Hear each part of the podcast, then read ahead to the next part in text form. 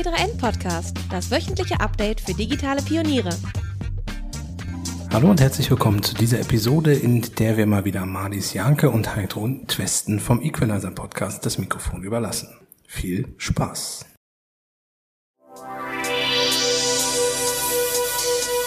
Hallo ihr Lieben, herzlich willkommen zum Equalizer. Dem Podcast von und für Gründerinnen von Marlies Janke und Heidrun Twesten. Wir wollen mehr Frauen dafür begeistern, Startups zu gründen und zu finanzieren. Dazu sprechen wir im Equalizer mit inspirierenden Gründerinnen, Investorinnen, Expertinnen und ein paar coolen Männern. Und haben außerdem das Gründerinnenhandbuch geschrieben, das bei Springer Gabler erschienen ist. Viel Spaß!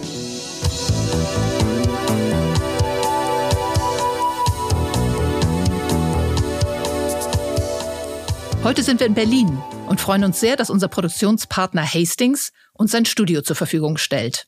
Zu Gast bei uns ist eine Frau, die Anfang 2021 ihrer Vision gefolgt ist, dass Frauen ihre finanzielle Zukunft selber in die Hand nehmen müssen und ihr Fintech-Startup Vitamin gegründet hat. Die Liste ihrer Business Angel ist das Who is Who der Szene und die zweite Pre-Seed-Finanzierungsrunde hat sie soeben abgeschlossen. Viele Themen also auf die wir alle sicher gespannt sind. Herzlich willkommen, Andrea Fernandes.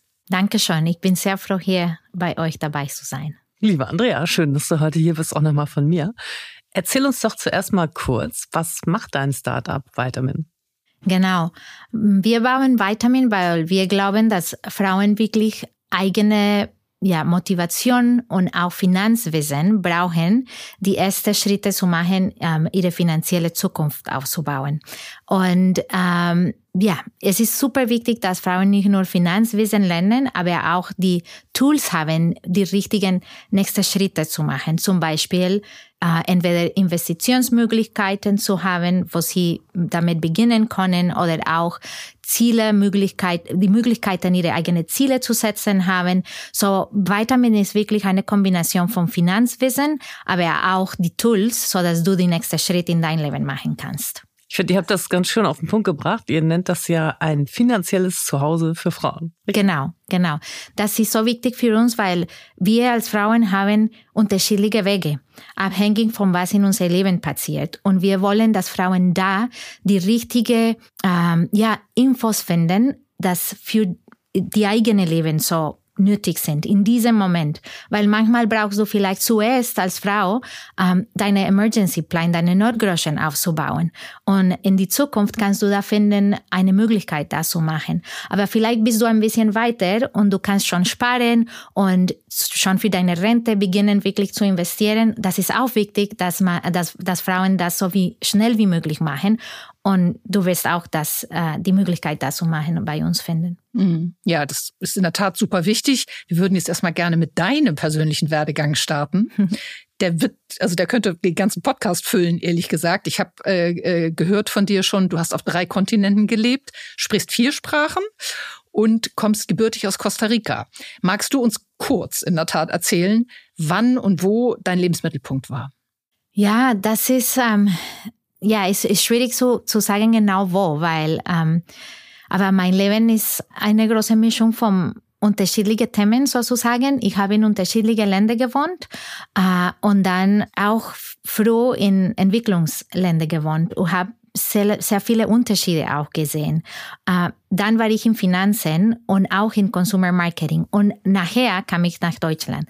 Dieser Punkt, nach, und genau nach ich die Kinder äh, gehabt habe, war so ein ganz wichtiger Punkt für mich, weil ich habe gedacht, was kann ich jetzt mit all dieser Erfahrung machen? Erzähl nochmal, also Costa Rica geboren, studiert, also vielleicht nochmal wirklich die ja, okay, Lebenspunkte gerne. sozusagen. So, zuerst ich war in Costa Rica geboren und war, war da die ersten zwölf Jahre meines Lebens. Dann, mein Vater hat in Entwicklungswerk gearbeitet. So, wir sind nach Bolivien, Mexiko, äh, Dominikanische Republik und Brasilien gegangen.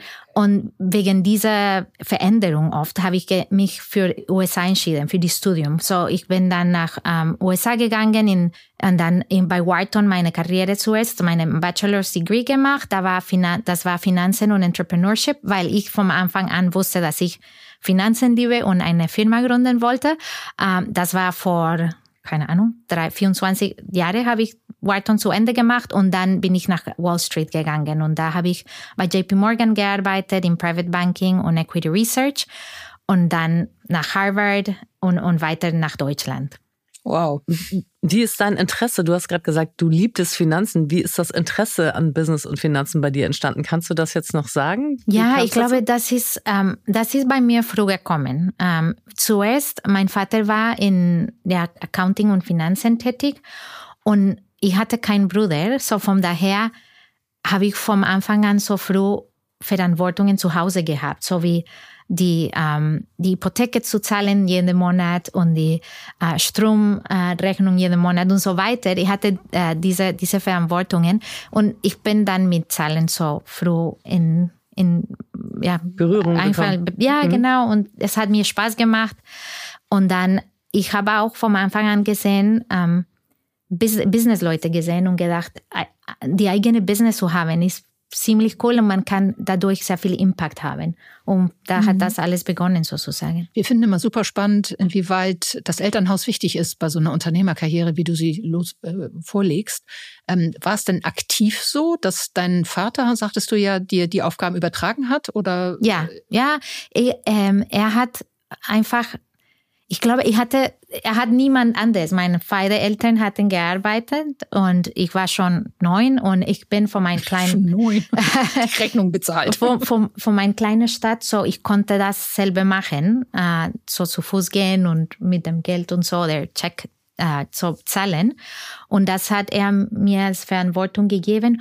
Und seitdem wirklich, wir sind sehr damit verbunden. Wir sprechen über diese Themen immer und ähm, ja, das, da hat das alles begonnen. Und auch ich erinnere mich, als ich jünger war, mein Vater kam von einem Haushalt von 13 Kindern. Er ist die, die ältere davon. Und er hat seinen eigenen Weg sozusagen gemacht. Und das erste Mal, dass er sein erster Groß Sparen gemacht hat, äh, ist er zu Hause gekommen äh, und einfach das, die, die, die, die Scheine mitgebracht und dann das mit meiner, meiner Mutter und ich geteilt und gesagt, das ist für uns alle und so. Alle diese Themen mit Geld und so waren sehr positiv rund um mir. Es war ein bisschen naturell und positiv und einfach so. Schön. Ja. Toll rangeführt worden. Ja. Und wenn ich das richtig verstanden habe, bist du 2008 nach Deutschland gekommen? Genau. Warum? ja, ähm, ich habe, ich hatte vorher in, in, in den USA gelebt und bei Colgate gearbeitet. Und da gab's ein, ähm, ein Deutschmann, das da jetzt mein Mann ist. Und ich habe ihn kennengelernt. Und dann in 2008 haben wir uns, ja, haben wir entschieden, ähm, nach Deutschland zu kommen, weil mein äh, Schwiegervater eine Lebertransplantation in diesem Jahr gehabt mhm. hat. Und wir hatten schon an, an den gleichen Jahr verheiratet und gedacht, es wäre ein guter Moment, so eine ein, eine Veränderung zu machen und deswegen sind wir nach Deutschland gekommen. Und für mich, es war immer, ein neues Land war immer so cool, eine neue Abenteuer. Ich hatte das schon oft gemacht. Ja. Und daher war ich mehr neugierig als vorsichtig oder so. Ich wollte okay, nur, toll. nur lernen und, und so. Und hier hast du dann auch gearbeitet? Wo genau, so. Das war vor 14 Jahren. Und die ersten acht Jahre habe ich bei der Allianz Global Investors gearbeitet in München. Ähm, und ja, das war super cool. Das war eine, gute äh, Firma für mich als Anfang. Mhm. Hast du Asset Management da gemacht, oder? Genau, mhm. das war, ähm, so Allianz Global Investors ist die Asset, Man Asset Management Teil von der Allianz und ich habe da unterschiedliche Themen ähm, nach vorne gebracht, sozusagen so Business Development in, in Europa, nicht nur Deutschland, so ich hatte, ich habe mit unterschiedlichen Ländern gearbeitet und dann für den äh, CEO gearbeitet. Ich habe den CEO Office geleitet und den European äh, Corporate Strategy Team geleitet, so unterschiedliche Themen in Asset Management. Und danach? ja, genau. Und danach, inzwischen hatte, ähm, hatte ich zwei Kinder und war dann in Berlin.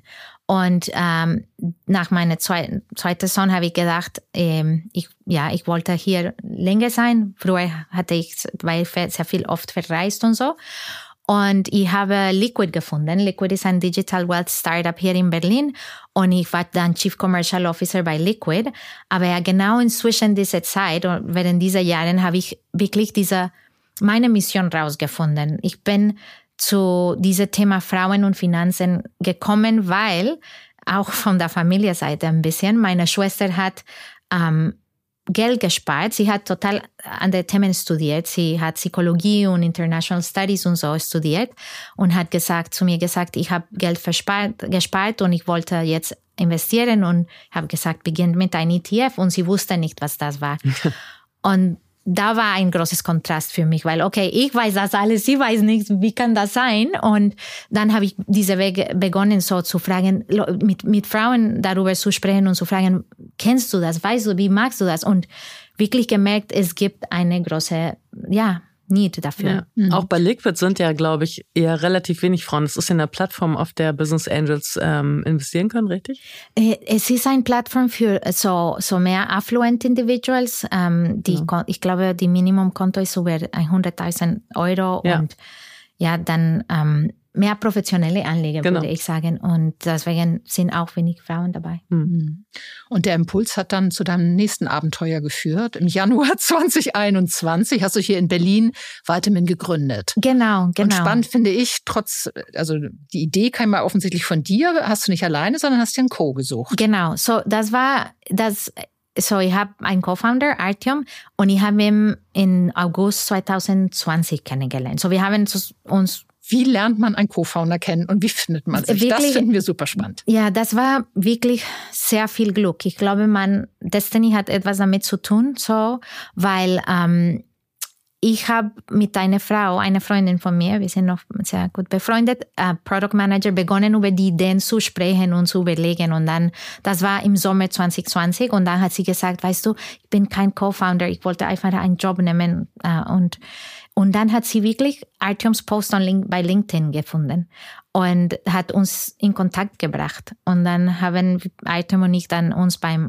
ein, ein Kaffee hier in Berlin in der Nähe getroffen und, und dann da, da, da hat das sozusagen alles begonnen. Er ist wow. zu diesem Thema durch Research gekommen, wirklich so, hat geguckt, wo kann ich eine, was, welche Themen äh, sind wichtig und mhm. hat diese Thema gefunden und ja. Aber wie bereitet man so ein, also das ja. ist ja fast, das ist ja fast ein Blind Date dann gewesen, dass du genau. mit dem hattest. Wie bereitet man das dann so professionell vor, dass man wirklich sagt, wir gehen den Schritt zusammen und gründen? Das ist ja eine, eine große Entscheidung. Wie war der Prozess?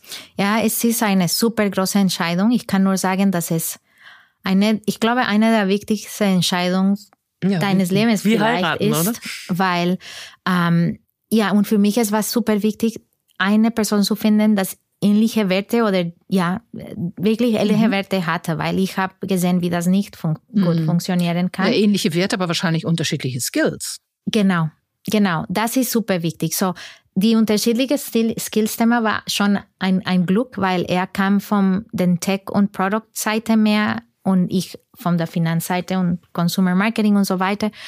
Das war super gut. Das vom Anfang hat äh, gut geklappt. Aber dann haben wir wirklich durch, sind wir durch ein sehr strukturierten Prozess gegangen und wir hatten, äh, er hatte schon ein, ein Fragebogen von 70 Fragen, glaube ich, dass wir wirklich ernst genommen, like ernst, Entschuldigung, genommen haben und dadurch Tag für Tag zuerst die Fragen für uns selbst geantwortet und dann Tag für Tag über diese wow. Fragen wirklich einfach Besprechungen gehabt. Und das war im September wir haben uns eine lange Zeit dafür genommen und diese Fragen waren wirklich wertfokussiert und auch mhm. so Geschichte fokussiert. Wann hat es nicht so gut bei dir geklappt? War, war vielleicht ein, ähm, ja, Problem in deinem Leben? Wie hast du das äh, oder Konflikte? Wie hast du das dann äh, ja ähm, gelöst. gelöst. und was hast du gemacht und was ist wichtig und was ist nicht wichtig und wie alle diese wirklich so nicht nur über das Business, weil okay, klar haben wir darüber auch schon sehr lange gesprochen und so. Und dann später den Pitch, den Pitch Deck vorbereitet und den Businessplan und, und mhm. alles das. Aber diese wichtigen Themen über wer bist du, wo, warum machst du das, wie vorstellst du dich diese, diese Wege oder den Weg zusammen. Und ja, das war super wichtig und da, dafür haben wir uns wirklich eine Zeit genommen und auch ein, wir haben ein Co-Founder ähm, Agreement gemacht. So wirklich Aha. ein, ich, äh, wir haben das in Oktober unterzeichnet zwischen uns beide. Das ist keine äh, richtige so Legal Document, weil sagen, äh, dass man wirklich no, Ähm, aber, Gesellschaftervereinbarung. Genau, ja. Aber etwas zwischen uns, aber ja.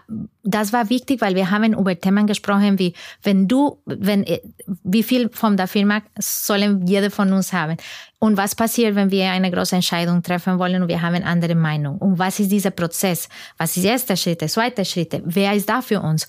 Alle diese Themen. Und das mhm. hat sehr sehr geholfen, mhm. glaube ich. Also Andrea, wir brauchen diese Checkliste, diese 70 Fragen. Ich glaube, damit ich schon das mehrmals geschickt, die weil wir in die, die Shownotes. finden dann sehr interessant. Ja, ich glaube, das ist wichtig, weißt du, das ist, es ist wirklich so wichtig, diese Partner auf deiner Seite zu haben und eine Person, dass du wirklich voll, ja, ja und hilft euch das heute? Also war das ein ja, guter Prozess? So, so, es hilft uns sehr und wir haben davon eine kleinere Questionnaire, Fragebogen gemacht und jede Person, äh, das jetzt bei uns eingestellt ist, hat diese alle Mitarbeiter ja alle okay. Mitarbeiter mhm. in die letzte Schritt. Mhm. Sie verantworten diese diese Fragebogen und sehen dann unsere Antwort auch okay. und dann haben wir mhm. so ein Values Questionnaire Schön. Meeting ja. sozusagen am Ende. Und nochmal zu der Gesellschaftervereinbarung.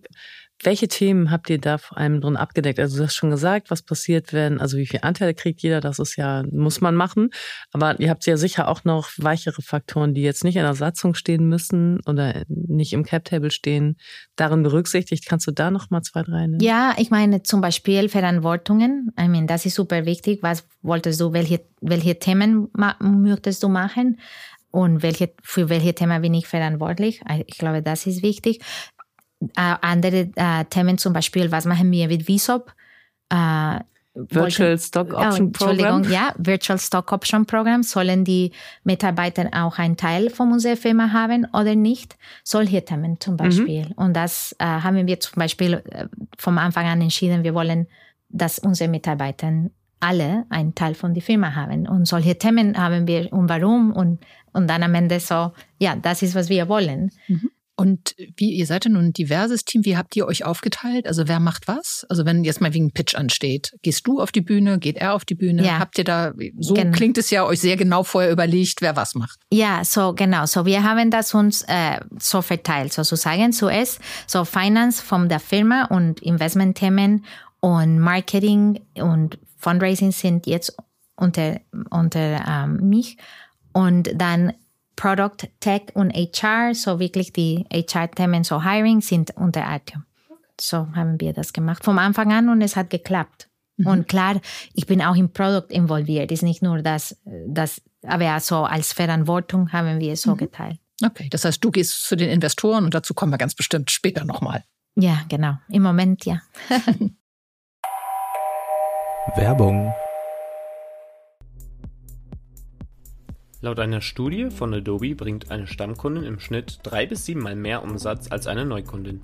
Trotzdem konzentrieren sich einige Online-Shops darauf, nur Neukundinnen zu gewinnen, anstelle sich auf die bestehenden Kundinnen zu konzentrieren. Wie du das als Shopbetreiber machst? Mit einem Shopping-Stream. Das ist ein persönlicher Shopping-Bereich, welcher sich aus Content und Produkten eines gesamten Online-Shops individuell für die Bestandskundinnen zusammensetzt. Bestandskundinnen bekommen sozusagen einen personalisierten Online-Shop präsentiert, der ihnen relevante Produkte und passenden Content zeigt. Mithilfe von interaktiven Elementen soll der Spaß beim Shoppen hochgehalten werden. Wenn das interessant für dich klingt, dann schaue bei epoch, das wird mit Q geschrieben am Ende, .de slash shoppingstream vorbei und erfahre dort im Videoclip mehr dazu.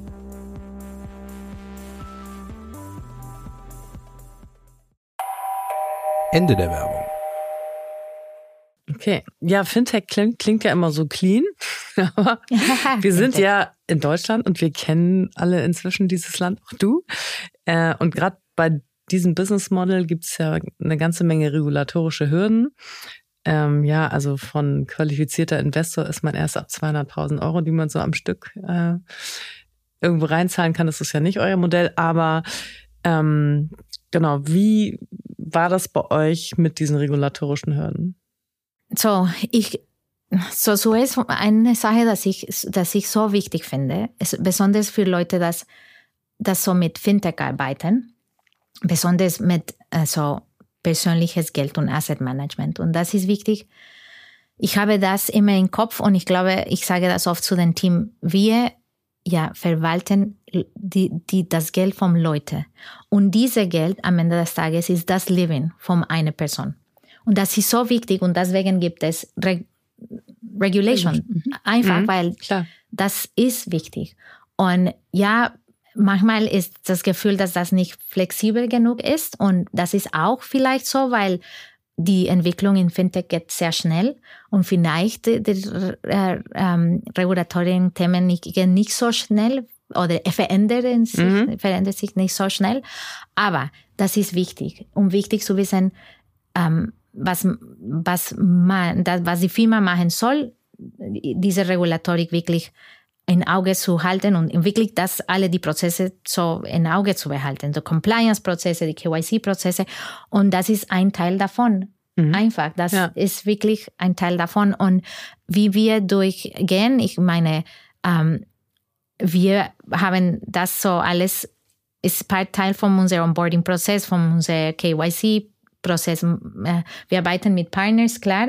Ja. Hat, es gibt unterschiedliche Levels von Regulatorik mhm. in unserem Business, aber man muss sehr tief durchgehen und als Firmen, wir müssen sicherstellen, dass wir einfach das die Checks, ist. die ganze Checks ja. machen mhm. für KYC, für Onboarding, äh, ja. auch äh, Security Checks und so weiter, weil das ist alles auch Tech von der Tech-Seite. Mhm.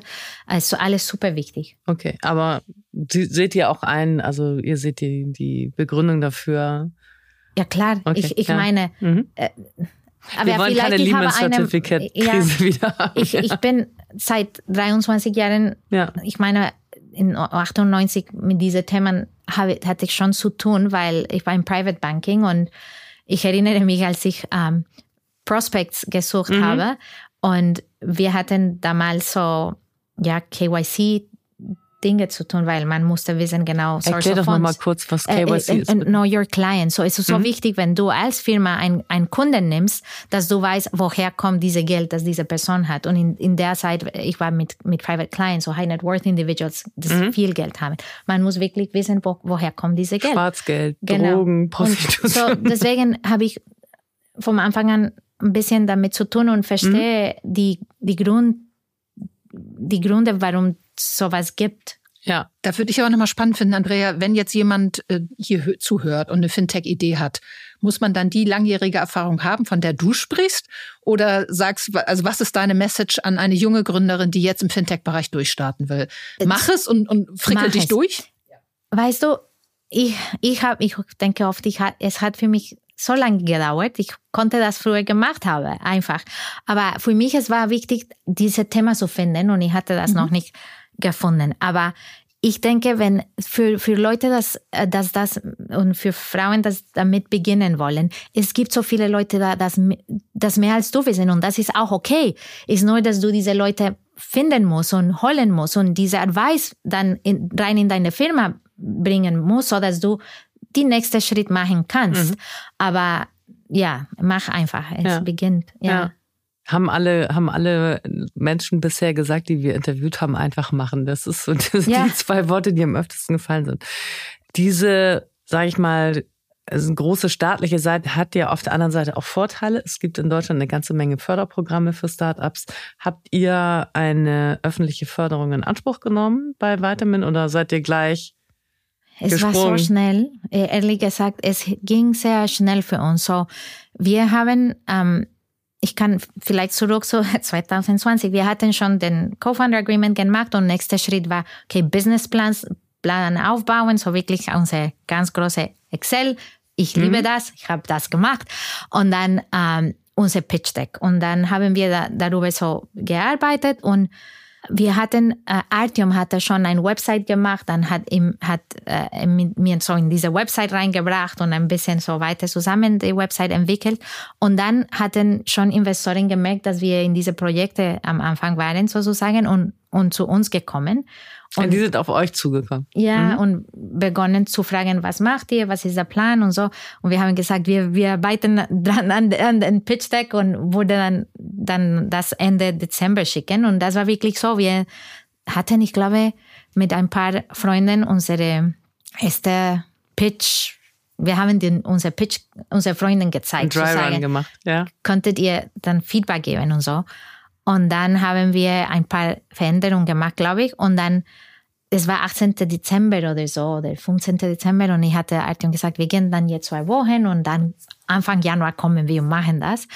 Und dann haben wir dann den Pitch zu drei Fonden geschickt, weil wir schon mit dem gesprochen hatten und dann ging es sehr schnell. Wir hatten unser Termsheet dann am den 31. Dezember unterzeichnet. Und das war wirklich sehr, sehr schnell. Wir hatten das nicht erwartet, aber dann haben wir dann uns dafür entschieden. Mhm. Es war so, do it or not do it. So, und wir sind so mit Druck, aber. Ja, dann. waren das, ähm, also dazu hatte ich nochmal zwei Fragen. Ähm, und zwar das erste, sind die Investoren auf euch aufmerksam geworden über dieses Pitch Deck, was ihr an Freunde geschickt habt? Oder sind es, es gibt ja auch, weil das ist ja die, der Königsweg, ne? Wenn Investoren mitkriegen, es passiert etwas und kommen auf dich zu, ist viel schöner, weil du dann nicht der Bittsteller bist, sondern du, du lässt dich bitten. So. Wie macht man das als Gründer, dass Investoren auf dich zukommen? Ja, ich glaube, das war eine Mischung. Äh, ich hatte schon ein paar, so ein paar Leute wussten in den, in den Netzwerk, dass ich dieses Thema verfolgt habe und dass ich Dinge damit gemacht habe. Ich hatte schon Finanzcoaching gemacht, ich hatte ähm, mehrere Präsentationen äh, gemacht und so. Und ich hatte schon mit meinem Netzwerk begonnen, zu, darüber zu sprechen. Und ich glaube, das kann sehr viel helfen. Das Netzwerk ist super wichtig. Und dann, ich glaube, was uns sehr viel geholfen hat, ist wirklich diese Website zu erstellen, unsere erste ähm, ja, Instagram-Account aufzubauen und die erste Follower zu haben, uns ein bisschen ja, da nach, ja, raus zu, sein mit etwas. Mhm. Und das hat geholfen, obwohl das war nicht so viel, aber schon, das hat ein bisschen geholfen und das ist, ja, das, ich glaube, das, das war hilfreich. Also Word of Mouth. Ja, klar. Mhm. Ja, und auch das, für mich ist es so ein Thema von meinem Herz, dass Leute wussten, dass ich, ich werde das alles für diese Ding machen. So, ja. ich glaube, das hilft viel. Ähm, und wer waren die ersten Investoren bei euch? Äh, Cavalry ist zuerst als äh, VC gekommen. Ähm, das war ja, das war die, den, den, den Fonds, das wir, wie gesagt, Ende Dezember. Also ihr hattet als ersten Investor einen VC-Fund. Genau. Ist ja auch ein bisschen ungewöhnlich. Also keine staatliche Förderung. Wir hatten und geplant, okay, wir machen vielleicht eine Angel-Runde zuerst, aber das ist, wie gesagt, es war nicht so erwartet von uns, aber dann hat gut geklappt. Ich meine, wir hatten schon gedacht, wir gehen beide Wege, ne? Sea, VCs und auch Angels. Aber es ging schnell und mit ein paar andere von denen auch, aber am Ende haben wir uns für Cavalry entschieden und dann haben wir gesagt, wir machen das jetzt und dann, dann ging es sehr schnell, weil dann waren wir auf diesem Weg. No? Okay, jetzt haben wir uns wirklich wie sie Committed. vom Anfang an und dann ist, das ist ein anderer Weg, das ist ein anderer, äh, aber wenn man ein Fintech-Firma äh, aufzubauen, ist, ist einfach sehr teuer und das, deswegen braucht man sehr viel Kapital und ja, das haben wir uns dafür, dafür entschieden. Also erst den VC und dann kam aber diese unfassbar namhaften Business Angel. Und du deutetest es schon an, du hast ein exzellentes Netzwerk, du bist sehr committed und überzeugt von deiner Idee. War, war das der Schlüssel zu den Business Angels? Ich glaube, unser Business Angels war eine Mischung vom, ja, vom Leute, das uns schon kennt. Ja, mhm. ja. Magst du ein paar Namen nennen oder? Ja, ich meine zum Beispiel, wir haben Berlin Ventures dabei. Das ist ein Fonds von Christoph Gras und er, ich kenne ihn und ich wusste, dass er in diese Themen sehr interessiert ist und dann anderen, ähm, zum Beispiel Verena Pauser ist durch Cavalry gekommen, weil die kennen sich sehr gut. Jessica Holzbach habe ich durch unser Netzwerk so auch ähm, ja geholt und auch ähm, ähm, ist das so? Hat man den einen namhaften, dann wird man weitergereicht? So, äh ja, ich habe einfach, ähm, ehrlich gesagt, zu Jessica, ich kannte jemanden at Penta und dann dadurch bin ich zu ihr gekommen und einfach einen Kontakt gemacht. Und da, das war super. Und jede von die Angels hat ein super wichtiger Wert, weil sie unterstützen uns mit mhm. unterschiedlichen Themen. Und was machen die? Vielleicht hast du ein, zwei Beispiele? Ja, so Jessica ist ähm, oft da für Fragen über, weil sie hat eine Fintech auch gegründet und so und hat durch mehrere von Themen, von so Fintech-Themen, Strategic-Themen, äh, Leute-Themen. So, sie ist super hilfreich. Ähm, Christoph auch, zum Beispiel bei Fundraising und so. Äh, er, er ist, ist sehr hilfreich. Dann, ähm, äh, wir haben Emma Tracy auch. Äh, sie hat uns zum Beispiel am Anfang, wenn wir unser CMO, der Head, Head of Marketing, Entschuldigung, ähm, interviewt ähm, haben, hat sie durch den Prozess uns unterstützt als auch. So, sie sind unterschiedliche Themen, dass die unterschiedlichen Angels so. Und hast du das strategisch wirklich geplant? Also welchen Angel hole ich mir warum? Oder sind die mehr, äh, das klingt ja so, als wenn du da wir fast absagen gedacht, musstest bei namhaften Angels. Wir, wir hatten gedacht, ähm, wir, wir wollten in unterschiedliche Bereiche Support haben. So, ähm, zum Beispiel ähm, Marketing und Marketing, wir hatten, wir wollten, wir haben gedacht, okay, wir brauchen Fintech-Erfahrung. Da haben wir auch Christoph dabei. Er hat, ist bei Tomorrow Bank so Co-Founder. Ähm, und dann, da war Jessica. So, wir hatten gedacht, unterschiedliche Themen. Ähm, wir hatten auch gedacht, wir wollen viele Frauen dabei haben, weil unser Thema für die mhm. Frauen so wichtig ist. Uh, und da hatten wir auch sehr viel Glück, weil am um, meisten sind Frauen dabei. Und ähm, ja, das haben wir ein bisschen so überlegt, no? in unterschiedliche Themen, Marketing, PR, äh, ähm, Fintech-Erfahrung, die waren un ungefähr die, die unterschiedlichen Themen, dass wir, aber dann haben wir ein, eine gute Mischung so am Ende gehabt. Sehr cool. Ähm, mittlerweile habt ihr aber eure zweite Finanzierungsrunde schon abgeschlossen. Also ihr habt erstmal Cavalry, dann habt ihr Business Angels und jetzt ähm, Segenia, genau. Genau. Zweite Runde mit Segenia Capital und ein paar anderen. Ähm, ja, andere Angels. Andere Angels. Auch vom äh, Fintech zum Beispiel, ähm, vom SumUp und mhm. Douglas. Ja, genau, RatePay. So immer so diese Themen, ja. die für uns wichtig sind. Toll. Also finde ich beeindruckend, dass ihr, dass ihr auch so diese ganzen Leute mit dem wirklichen Know-how für euch gewinnen konntet. Überrascht mich aber auch nicht. Mhm. Ähm, wie viel habt ihr insgesamt bisher geraced? So, soweit war das ähm, 2,7 Millionen Euro, 2,8. Ähm, und ja, jetzt äh, bald gibt es, äh, gibt es, ja, müssen wir weitermachen. Mhm. Okay, also falls jemand noch in sowas investieren will, könnte sich demnächst vielleicht bei euch eine gute Gelegenheit ergeben? Genau, okay. genau, genau. Aber die müssen natürlich beide Flügel dabei haben, die Leute, ne? Also, oder macht ihr eine reine VC-Runde jetzt? Äh, äh, VC, weil ich glaube, mhm. das wäre die nächste richtige Schritte mhm. für uns. Wir haben schon ähm, Angels mit dabei und obwohl ich wirklich äh, sehr gerne Angels mit dabei habe, weil, äh, wie gesagt, sie bringen viel mhm. Erfahrung und, und auch Unterstützung, auch in einfach Themen, dass man muss jemanden haben, das, das ähm, über X Themen mhm. besprechen kann. Jetzt sind auf dieser nächsten Runde muss mit ein VC sein. Eine größere Summe auch. Was sind so, was sind eure Erfahrungen? Was war den Investoren besonders wichtig bei euch als Fintech-Startup? Gab es da spezielle Themen, die Sie besonders gefragt haben? Ich glaube, haben? in diese, am Anfang, wenn, wenn du so Pre-Seed oder Angel Rounds, die Leute gucken sich mal an drei Dinge an, glaube ich. Zuerst die Founder-Team. Können diese Leute das voranbringen? Die, mhm. Diese Mission mhm. voranbringen? Mhm. Und ich glaube, das ist, das ist super wichtig, weil die Wahrheit ist, für alle Firmen so früh, man hat eine Vision und hat eine Idee, wie das sich entwickeln kann und wie man das entwickeln will. Aber man muss ja viel Research machen. Man muss gucken, was, was landet sozusagen mit dem Kunden und was nicht und solche Themen. So, das, das, aber ein gutes Team kann das gut steuern. Mhm. Ja, dann, das ist so wichtig. Dann die, die nächste Thema ist, wie groß ist dieser Markt? Ähm, mhm.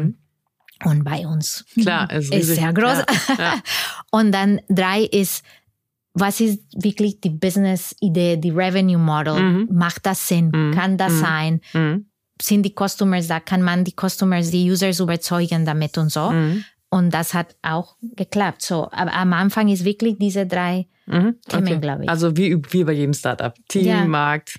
Und Fintech ist, eine, ja, ja, Fintech, ja klar haben wir wie, wie, wie Regulatorik-Themen sind immer wichtig bei Fintech. Wie konntet ihr das machen? Und ich habe gesehen, ich glaube, die Entwicklung vom Fintech von null bis jetzt. Und ich ja, ich war, ich bin immer, ich oft, ich denke oft oder ich frage mich oft und wir überlegen oft, was sollen wir selbst machen und was können wir, können, ja genau, weil es gibt so viele jetzt Möglichkeiten, viele Backend-Dinge, so Backend nicht vom Tech, aber von mehr von Infrastruktur äh, für Fintech.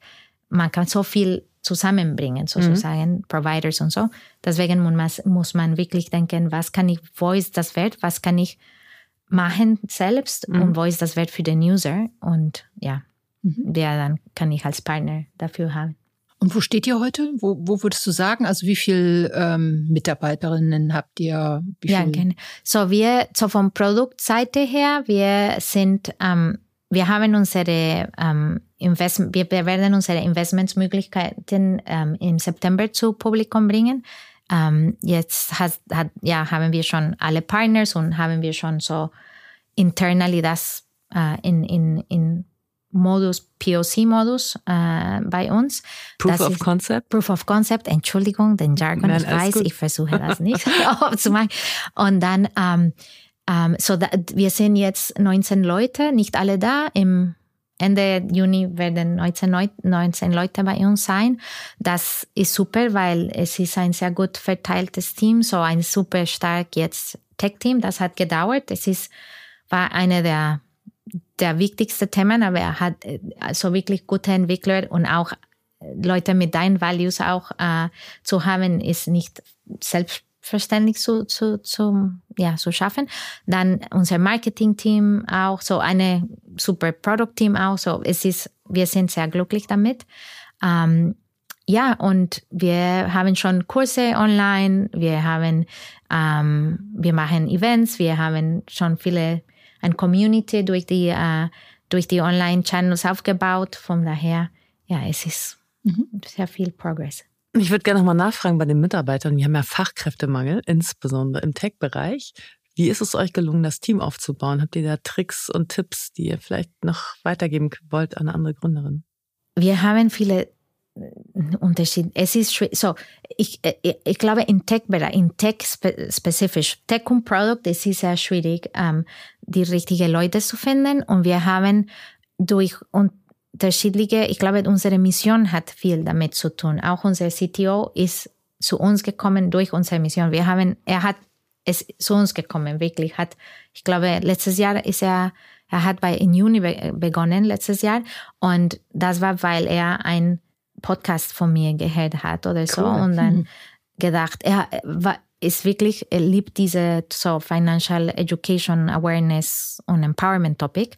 Und ja, das war, die Mission hilft viel, glaube ich, aber ja, dann haben wir ähm, durch Tech Groups auch das gemacht, so den, die ähm, unterschiedliche Jobprofiles äh, reingemacht, durch, durch auch äh, Recruiting-Firmen auch, weil man muss wirklich alles probieren, weil ähm, ich glaube, Engineering, Hiring ist nicht so einfach. Ja, aber mhm. andere Leute sind durch die Mission gekommen und so. Mhm. Online, mhm. LinkedIn, alles mhm. das hilft, alle diese unterschiedlichen Wege. Mhm. Ja, spannend, Andrea. Wir gucken ja auch immer gerne die Hürden an und uns ist natürlich aufgefallen, dass ihr im letzten Jahr äh, euren Namen oder eure Marke nochmal verändert habt von Alice auf Vitamin. Äh, warum hast du das gemacht oder habt ihr das gemacht? War das aufwendig und äh, war das wirklich so eine Hürde, wie wir es jetzt vielleicht gesehen haben? Ja, unser erster Name war Alice, wie du gesagt hast. Und das hat ja, wir haben gemerkt, dein Feedback, es war auch schwierig von einer Trademark, äh, Trademark-Seite, dass, aber wir haben auch gemerkt, viele Leute hatten unterschiedliche Bindungen zu diesem Namen, so Alice in Wonderland und Alice von einer Kampagne vor vielen Jahren in, in, in Telekom in Telekom. Deutschland und so. Mhm. Genau.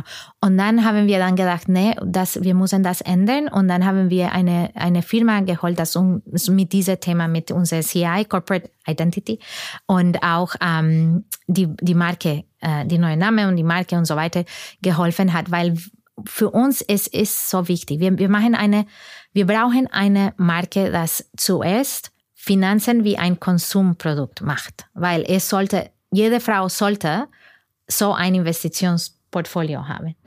Jede Frau sollte sich um ihre Finanzen kümmern. Absolut. Wenn das für jede Frau sein muss, dann muss es für wirklich alles sein, so wie ein Konsumprodukt, so wie, wie wir ein Produkt bei DM finden oder so. So, so, so, ja, präsent. Und deswegen wussten wir, dass wir so eine Marke brauchten und wir haben dann daran investiert, Zeit, Geld und so weiter und auch am Ende sehr ein, ich glaube, ein sehr gutes Ergebnis gehabt. So, wir haben eine tolle Name, Vitamin, ein sehr positives Name, einen Name, das für diese, ja, so Wellness und ja, gute positive Wirkung in dein Leben steht und auch ähm, eine CI, das sehr positiv und ist, sehr viele Farben. Wir wollen etwas ja neue und in dein und powerful in dein Leben bringen und deswegen ist das ja. Hast so du gerade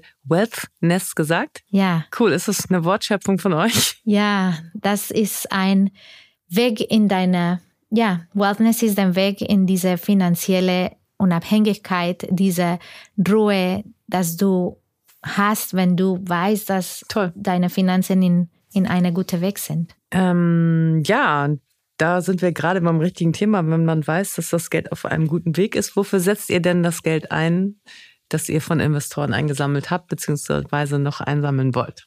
Meinst du, wofür ähm, wir das nutzen? Mhm. So in die Zukunft, ich meine, weiter die Produktentwicklung zu, zu machen, weil Product und Tech, wir sind ein Fintech-Unternehmen und deswegen müssen wir ähm, ja, sehr, uns sehr viel daran fokussieren. Ähm, wir sind sehr fokussiert ähm, in, in so diese Constant Testing äh, Mindset zu sein, so dass wir wirklich die richtigen Produkte für die Users in, in, im Markt bringen. So dieser Prozess, dieser Entwicklungsprozess, dieser Trial-Prozess, ja, sehr viel mhm. Energie und Ressourcen nimmt. Und das ist am wichtigsten. Und dann klar, auch Marketing ist wichtig für uns, weil wir wollen die, Mark, die Marke so weit wie möglich. Mhm. Ähm, ja. Und ähm, was ist so die weitere Vision? Ihr, wollt ihr weiter skalieren, internationalisieren? Wollt ihr ein Unicorn werden? Oder ein Zebra? Dieses Problem ist ein Problem in die ganze Welt, leider. Mhm. Ähm, von daher, wenn ich ein etwas verändern kann durch die ganze Welt, würde ich das gerne machen. Aber wir müssen hier zuerst die ersten Schritte machen. Und wir sind jetzt in, in Deutschland und wollten ja auch nach Europa schnell gehen. Zuerst, man muss wirklich sehr realistisch sein. Ne? Wir sind am Anfang von der Produktentwicklung. Aber ja, die Antwort ist definitiv nach Europa.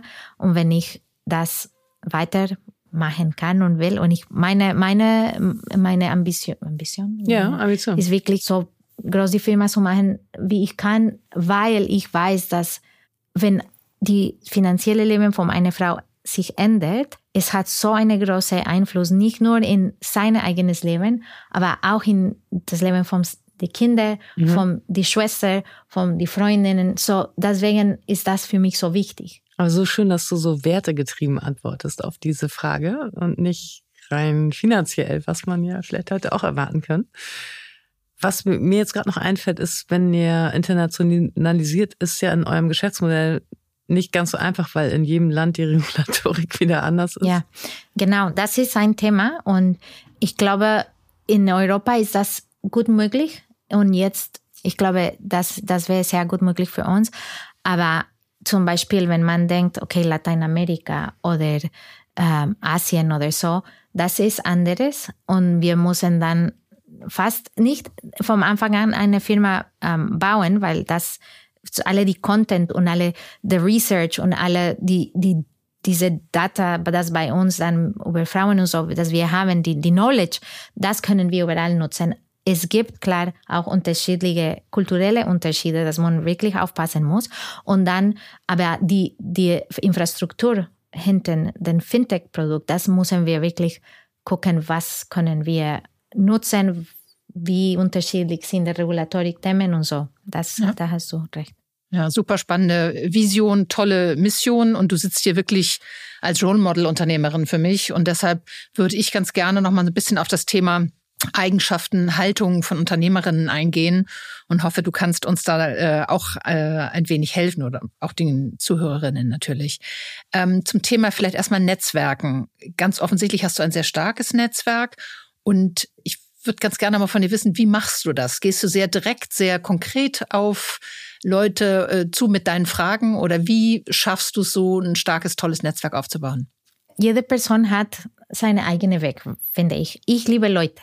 Ich, ich mhm. liebe wirklich Leute kennen, weil jede Person ist fast wie ein Treasure, weißt du? Jeder hat seine eigene Geschichte, jeder hat Probleme wie ich, wie alle, jeder hat liebt unterschiedliche Dinge und so und jede Person kennenzulernen ist fast wie eine kleine Abenteuer und du wächst so viel dadurch. Jede Person wirklich, man wächst durch jede Person und das ist so unglaublich wertvoll und das ist mehr meine Weg. Ich bin oft gerne mit Leuten eins zu eins, weil ich kann die Leute wirklich kennenlernen. Das nimmt Zeit, aber ja, so mache ich das. Aber klar, gerne gehe ich zu Events und so weiter und dann kannst du mehrere Leute kennen und so und mag, es macht Spaß und, aber ja, ich denke, so ist mein Weg, weißt du, und dann, ähm, und auch dich offen zu machen, weil wenn du, ich bin, ich mag das superficial nicht so gerne. Ich mag einfach so authentisch zu sein und die Leute, ich, mein Team weiß das. Sie können sehen, wie ich heute bin und weil es durch meine. Man merkt es dir an. Ja, aber. Ja, ist toll. So bin ich mit alle und ich denke, das macht Spaß und ja, so habe ich mein Netzwerk aufgebaut mhm. einfach. Und bist du in konkreten Netzwerken oder insbesondere in Frauennetzwerken aktiv, die du empfehlen kannst? Ja, ich bin in, ich meine, ehrlich gesagt, ich habe ähm, durch die unterschiedlichen Wege unterschiedliche Netzwerke. No? Ja, klar. Durch die, meine Universitäten, ich bin verbunden zu auch Wharton an, ähm, Alumni und Harvard Alumni und das hilft viel auch Freunde von der Vergangenheit äh, äh, zu haben, wo du über unterschiedliche Themen sprechen kannst. Ähm, es gibt andere Netzwerke, so wie zum Beispiel, ich war letzte Woche bei einem Event bei Grace Accelerator. Mhm. Solche Netzwerke gibt es auch für Frauen. Das finde ich sehr toll, ähm, weil Frauen können offen sich unterstützen. Es gibt andere Netzwerke wie Entrepreneurs Organization oder YPO oder wir haben Kontakt auch mit diesen Networks und so weiter. So es gibt unterschiedliche Wege, das zu machen. Du hast gerade erzählt, dass du gerne in Kontakt gehst mit Menschen. Für mich eine gute Überleitung zu dem Thema kulturelle Unterschiede. Mhm. Wir haben, glaube ich, eine überdimensional hohe Zahl an mittel- und südamerikanischen Gründerinnen in unserem Podcast. Das liegt jetzt nicht an irgendeiner mhm. Auswahl, sondern hat sich einfach so ergeben. Und dabei haben wir in dieser nicht repräsentativen Stichprobe festgestellt, dass es offensichtlich in Mittel- und Südamerika mehr Ingenieurinnen gibt und mehr Frauen, die sich mit Finanzen beschäftigen, als es so in Europa der Fall ist und haben dann gedacht, okay, wir haben jetzt bei, mit dir eine Frau, die auf drei Kontinenten zu Hause ist. Mhm. Ähm, wie empfindest du so die kulturellen Unterschiede, die für das Thema Gründen und eben auch gerade im Finanz- und Tech-Bereich gründen? Wie empfindest du die Unterschiede in diesen drei verschiedenen Kontinenten? Es ist, ich meine, die kulturellen Unterschiede sind da, weil wir unterschiedliche Kulturen sind. Was ich dir sagen kann, und wenn ich denke Lateinamerika und Zentralamerika und so, weil ich auch in unterschiedlichen Ländern Lateinamerika gewohnt habe, ist irgendwie ist die Kultur in Lateinamerika fokussiert auf, du kannst für dich selbst und für die Leute rund um dir immer besser werden, hart arbeiten, du kannst alles schaffen. So bin ich sozusagen auf, aufgewachsen. Und ich weiß es nicht, ich hatte nicht so wie gesagt, so, die Familie war gemischt. Sie hatte Tanten und, und, und, und Onkels und beide haben eigene professionelle, sind eigene professionelle Wege reingegangen. Und wir haben nicht, obwohl es ist interessant, weil klar, es gibt noch diese Rolle von die Mutter und die, und, und die Frau in die Familie. Ich komme von einer sehr katholischen Familie und das ist so, aber auf der anderen Seite ist, du kannst alles schaffen. Irgendwie durch Arbeit, das ist die Sache. Durch Arbeit, du kannst alles schaffen. Das, das habe ich vom Anfang an gelernt. Und dann habe ich gedacht, okay, dann schaffe ich das. Komm, let's go. Und das war mehr, es gab nicht so diese Grenze. Grenzen. Mhm. Ist das die Grundhaltung, die dich erfolgreich macht, die ein, eine Gründerin oder ein CEO erfolgreich machen? Dieses äh ja irgendwie und mein Vater hat das auch nie, so, mein Vater oder meine Mutter haben immer gesagt, du, du kannst alles schaffen. Sie haben klar gesagt, das ist immer deine Entscheidung, was du machst. Wir haben nichts damit zu tun. Am Ende, weil ist dein Leben. Aber ja, so war das. Toller Übergang zu unserem Letz, zu unserer letzten Frage.